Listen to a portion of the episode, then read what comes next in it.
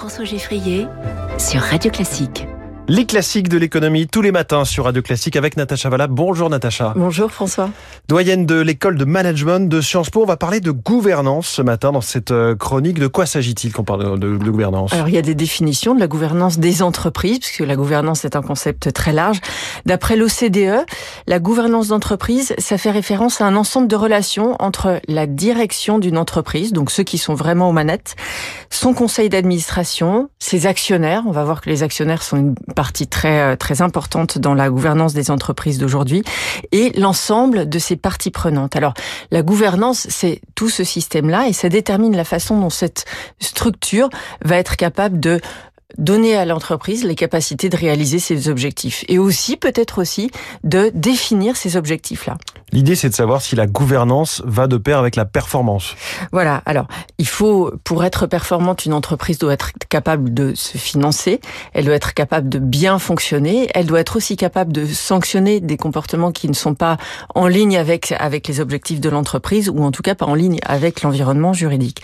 Donc, une bonne gouvernance pour une entreprise, et je viendrai aux différents types de gouvernance qui nous entourent, euh, ça doit d'abord aider les entreprises à améliorer leur accès au financement. C'est pour ça que les actionnaires, en réalité, depuis le début du capitalisme, enfin depuis le début du 19e siècle, sont l'élément le, le plus important, ont été un élément important posé dans la façon dont une entreprise était gérée. Et aujourd'hui, les entreprises, alors c'est très clair pour les entreprises qui sont cotées en bourse, hein, qui sont au CAC 40 ou qui sont euh, dont on peut acheter les actions, les actionnaires aujourd'hui sont au cœur de ce qu'on appelle la, la raison d'être des entreprises qui ne sont pas allées au-delà.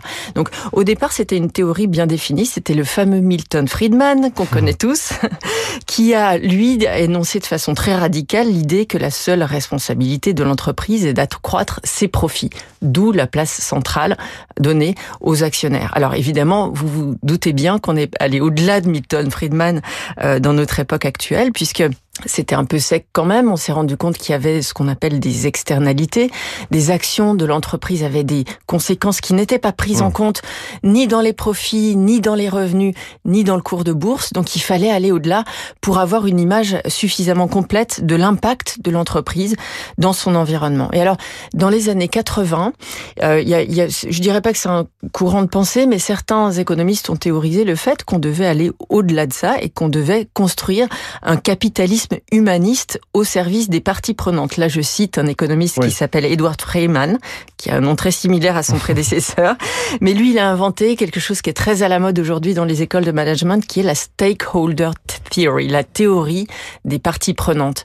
On a l'impression que c'est neuf, ce truc-là, mais non, ça a été développé dans les années 80 et ça a permis de dire, ben non, autour de la table, on a les actionnaires, bien sûr, quand il y en a, hein, c'est eux qui financent l'affaire, mais on a aussi tout l'ensemble des, contreparties dont on considère qu'elles ont intérêt et qu'elles ont un rôle à jouer. Alors ce sont les salariés, via les syndicats le plus souvent, ce sont les, clients, ça peut être vraiment tout un ensemble de, de personnalités.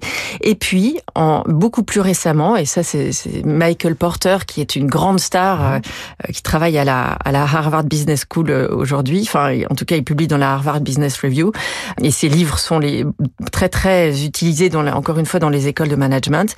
Lui, il a formalisé le concept de valeur partagée. Donc toutes les notions de bien commun qu'on voit se développer aujourd'hui, euh, les, les, outils juridiques qui se sont aussi développés en France, on a été un peu pionnier en la matière. On a considéré que les entreprises pouvaient se doter d'une mission oui. avec les, des, des, des, lois récentes. Donc quand une entreprise... La loi Pacte 2019. Exactement, très très bonne mémoire. Vous auriez une très bonne note dans mon cours.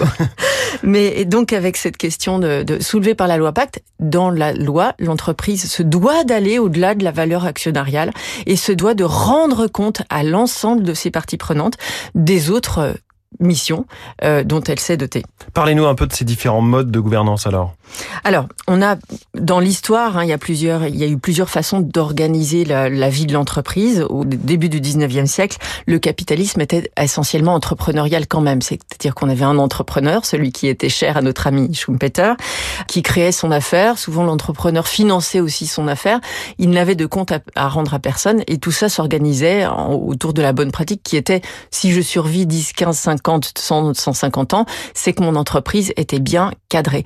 Donc, dans cette gouvernance-là, qui était un peu embryonnaire, finalement, pour, pour les survivantes, on se rend compte que le long terme a prévalu et donc peut-être que la preuve était dans le gâteau, comme on dit en, en, anglais, et que finalement la gouvernance était bonne. Alors on est quand même allé au-delà de ça avec la complexification du, du capitalisme et on a introduit un manager, on a introduit une dissociation entre le possesseur de l'entreprise et ceux qui la font tourner. Et ça, je pense que ce sera l'objet d'une prochaine émission. Et des dissociations aussi au sein même des conseils d'administration avec les comités, des rémunérations, des nominations et tout ça qui participent aussi à la gouvernance. Merci beaucoup, Natacha Valla. Les classiques de l'économie tous les jours.